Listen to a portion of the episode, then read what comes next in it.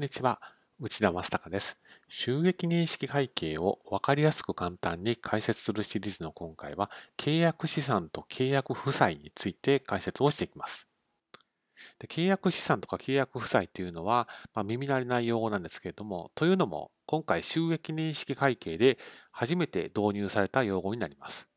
で契約資産っていうのは、この進行基準の時に出てくる用語です。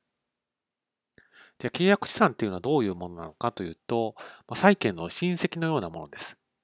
で債権っていうと、売掛金とか受け取り手形が思い浮かぶと思いますけれども、これは時が経過して期限が来れば必ずお金がもらえるものです。けれども、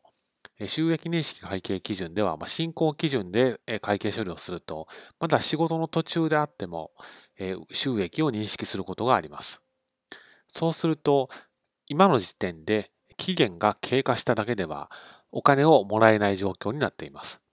最後まで仕事を仕上げて、例えば建物を作り上げました、引き渡しましたっていう状況になって、初めてお金をもらうことができます。ですから、契約資産っていうのは債権の親戚なんだけれども、まあ、時の経過だけでは受け取れない債権のようなものみたいな感じで考えていただければいいと思います。で、契約負債っていうのは約束を果たす前に受け取った代金、馴染みのある用語で言いますと前受け金ということになります。